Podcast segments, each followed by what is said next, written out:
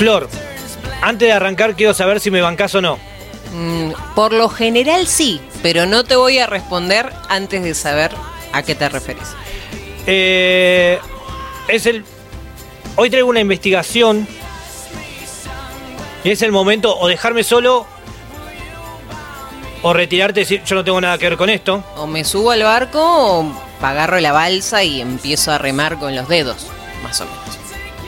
Hoy traemos una investigación. Te pusiste serio. Tal vez hasta peligrosa, Flor. Temo que hasta al terminar poder llegar a tener problemas. ¿Problemas con la ley? Consecuencias. Ante tanta teoría conspirativa que viene dando vuelta en estos tiempos, que la el G5, las antenas de G5, Sí. que el virus nació en China. Que Que el murciélago. que el murciélago, que la fiesta la hizo en Chesoilo. Un montón de teorías conspirativas que se van haciendo. Pero yo hoy traigo la madres de las, las teorías conspirativas. Artistas, íconos de la música, que conspiraron con el gobierno de los Estados Unidos. Esto no es joda, Flor. No, me estás dando miedo porque te cambió la cara. Esto no es joda. De estas teorías hay un montón, pero yo les traigo las postas, las que estoy convencido. La teoría. Yo no soy una persona que cree muy fácil de todo, yo te cuestiono todo, Sí, sí, sí, sí. pero en esta tengo que decir de qué la creo. Vamos al primer caso. Ujú. Vamos a hablar de Elvis Presley, Ok, ¿no? sí. Esta operación con Elvis tiene hasta nombre. Los archivos clasificados de la CIA uy, está calificado como top secret. Vos vas, entras a la CIA, abrís el archivo, buscas la E de Elvis, sacás carpeta número 5, dice top secret. O sea, nunca nos vamos a enterar realmente si es verdad o no. Por algo es. La Fontaine Pen Operation. Ajá. Así se llama. La Fontaine Pen Operation. Ok.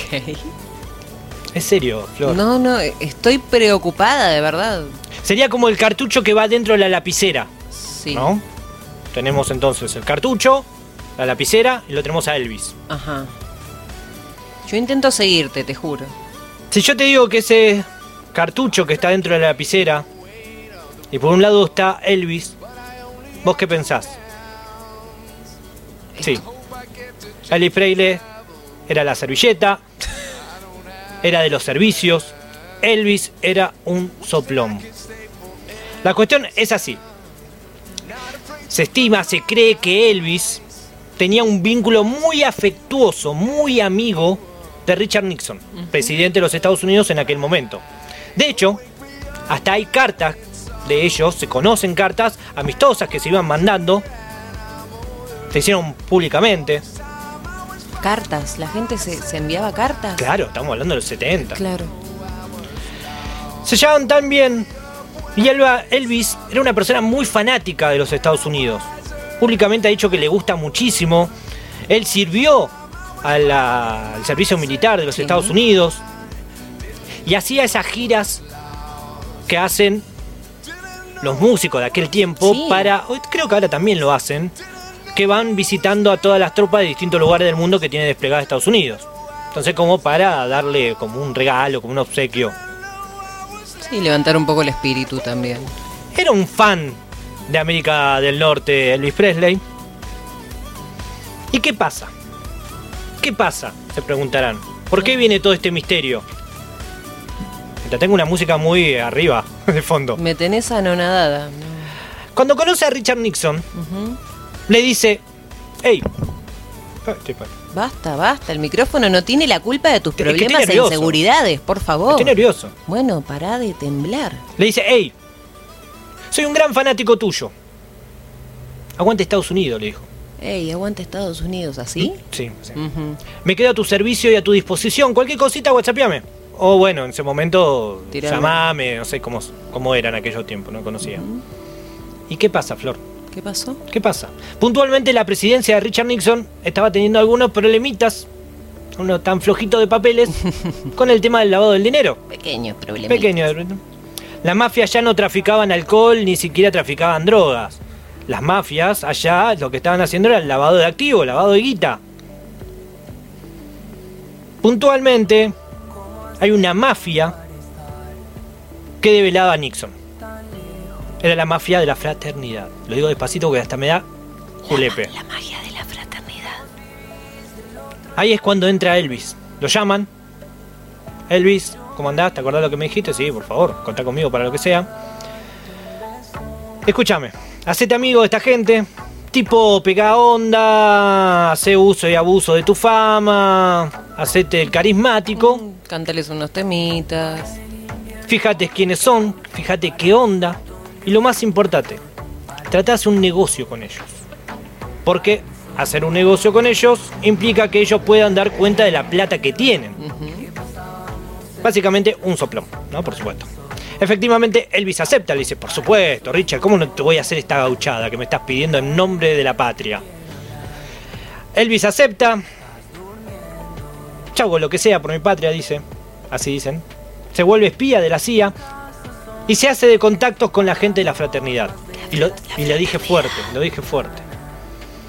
Elvis le vende un avión, un jet privado, por el valor de 10 millones de dólares.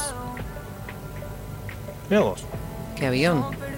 Tan con el clan, entonces la CIA dice, ah, hicimos un negocio, pum. Cuando le pone la plata, ahí viene la CIA, le dice, lo agarra de la oreja, lo agarra del cogote y lo mete para adentro. Imagínate que a Elvis se la recontra rejuraron. Dijeron, Elvis, acá estás al horno. Elvis estaba en peligro. Se la recontra juran. O sea, lo, lo- La lo recontra usaron, juran. lo usaron medio de cara visible. Recontra fue Elvis. ¿Y qué hace Elvis? ¿Qué hace Elvis Presley en aquella época? Finge su muerte No, para que no lo sigan buscando. no. Con lo cual, lo que te estoy diciendo en este momento, y no, me No. baje la música así tan repentinamente, No, no, no, no. que Elvis está vivo. O sea, no sé si sigue viviendo ahora, pero en aquel momento seguía vivo. No, pasó un montón de tiempo, ya capaz que sí, no está vivo. pero- Elvis está vivo y con. o sea, no murió cuando murió. A Eso es lo que quiero decir. O sea, se, se- se mantuvo oculto. ¿Quién sabe durante cuánto tiempo? Esa es la teoría que vos hoy, acá, en vivo, y con toda esta gente escuchando, avalás. La teoría dice que Elvis finge su muerte y entra dentro de lo que es el programa de protección de testigos. Sí. Que, quieras o no, en Estados Unidos es súper serio el programa. Y no es como acá que a vos entras en este programa y a los 15 minutos te encuentran. No, Sí, no, sí, no, sí, no, te no, ponen, no. Te ponen, te cambian la cerradura y ya. No, no, allá te cambian la identidad, te llevan a vivir a otro lugar, te dan todo. Exactamente. Te protegen. ¿Me vas a acordar la- al capítulo de Los Simpsons? Sí, totalmente. Señor Thompson. Totalmente. Hola, señor Thompson. Eh, pero quiero decir a todos ustedes que están escuchando y a vos, Flor, que te veo hasta preocupada, No. que tengo pruebas. Estoy mal. Tengo pruebas por lo cuales creo en estas teorías. No creo así porque sí.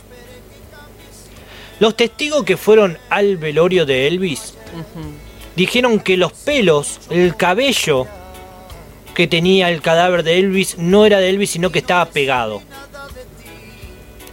Por ende, se cree que en el Honka no estaba Elvis, sino un muñeco de cera. Ay, por favor.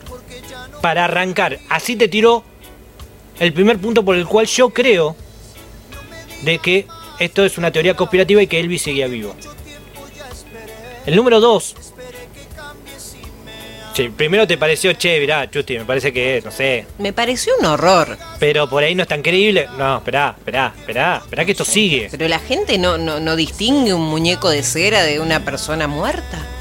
No lo sé, nunca vi un muñeco de cera, de cera. Son buenos. Mm, Pero que era Elvis, había guita ahí. sí. El certificado de defunción de Elvis, por arte de magia, se pierde. No. Y aparece dos meses después con todos los datos cambiados, modificados. No era el mismo que estaba antes. ¿Cómo puede pasar eso? Porque Elvis estaba vivo. Viene este último dato que hace que yo, yo, ya no dude. Seguramente a vos te va a pasar la mente. Lo mismo. es que mucha gente vio a Elvis Presley. Ah, bueno.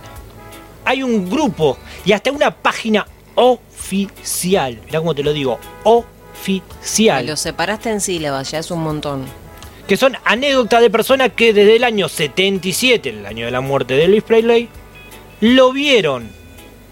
A Elvis, qué sé yo, comprando carne, comprando en el súper.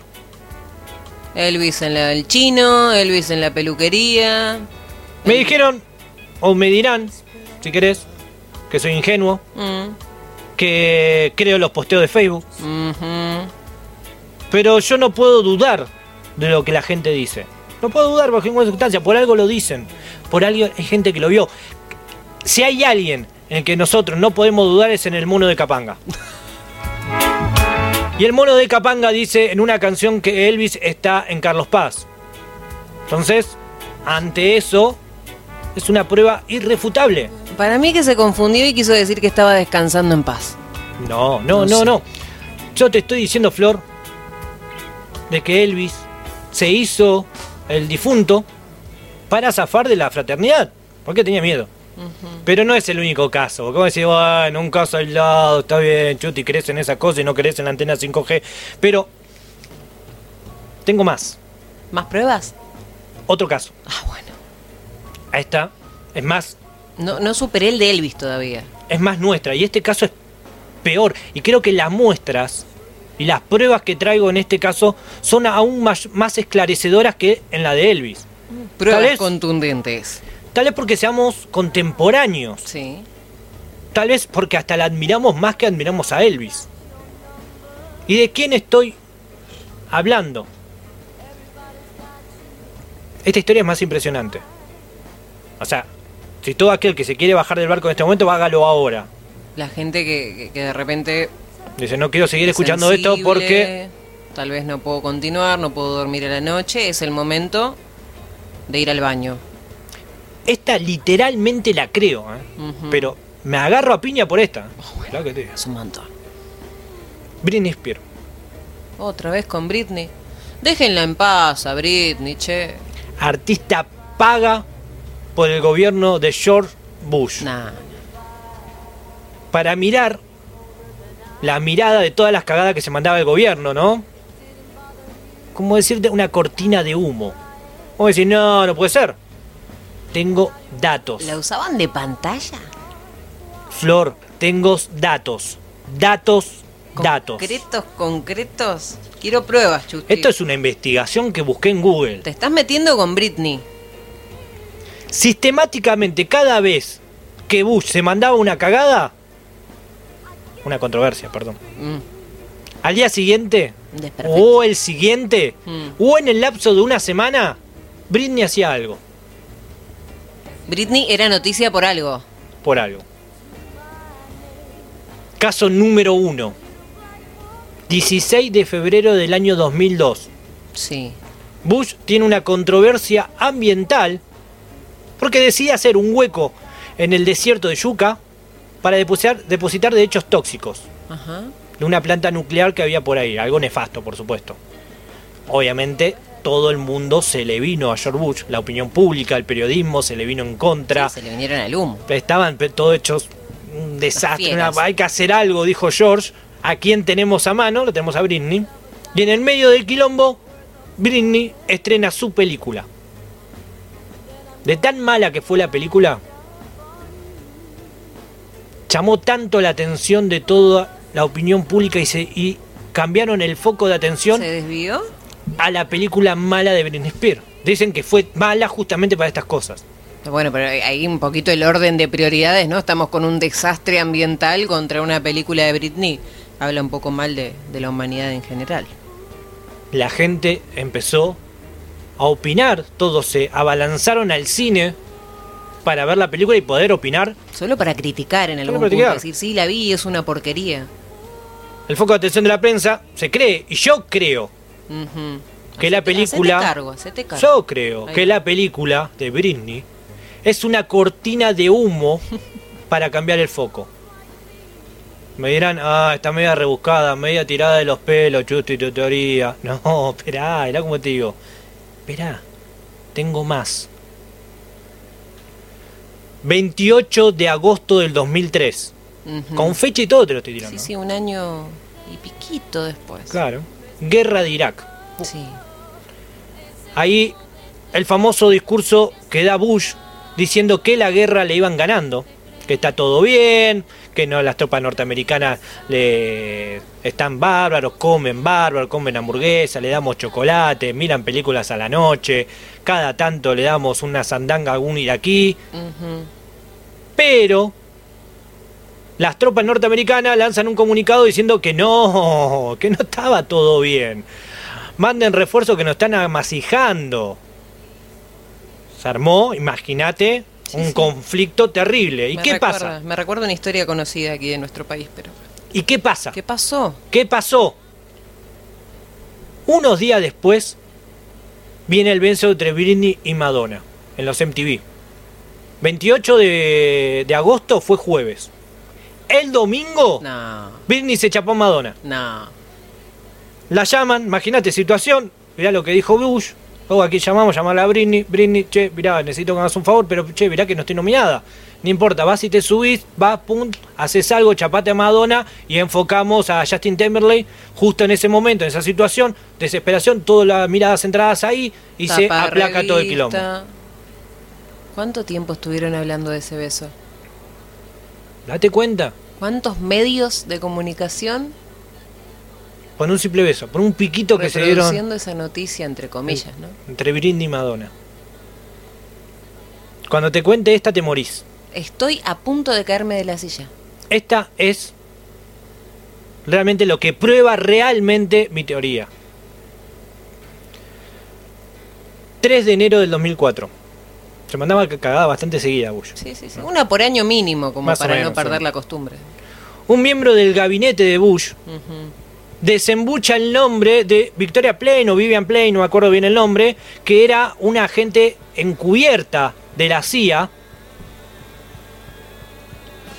El tipo da a luz su nombre y se armó, imagínate, un tole tole de aquellos. Acá pasó algo parecido, me acuerdo con Gustavo Belli, Belli desapareció después de la política. Bueno, ese tole tole se armó allá.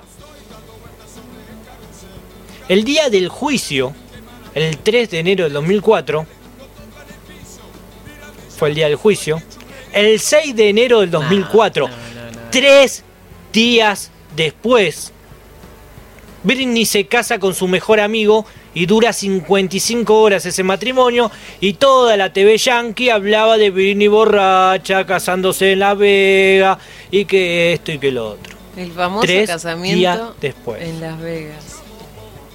Obvio, se casó con el amigo para flashear amor y esto, para tapar. Absolutamente, estoy convencido de eso. Absolutamente eso fue así.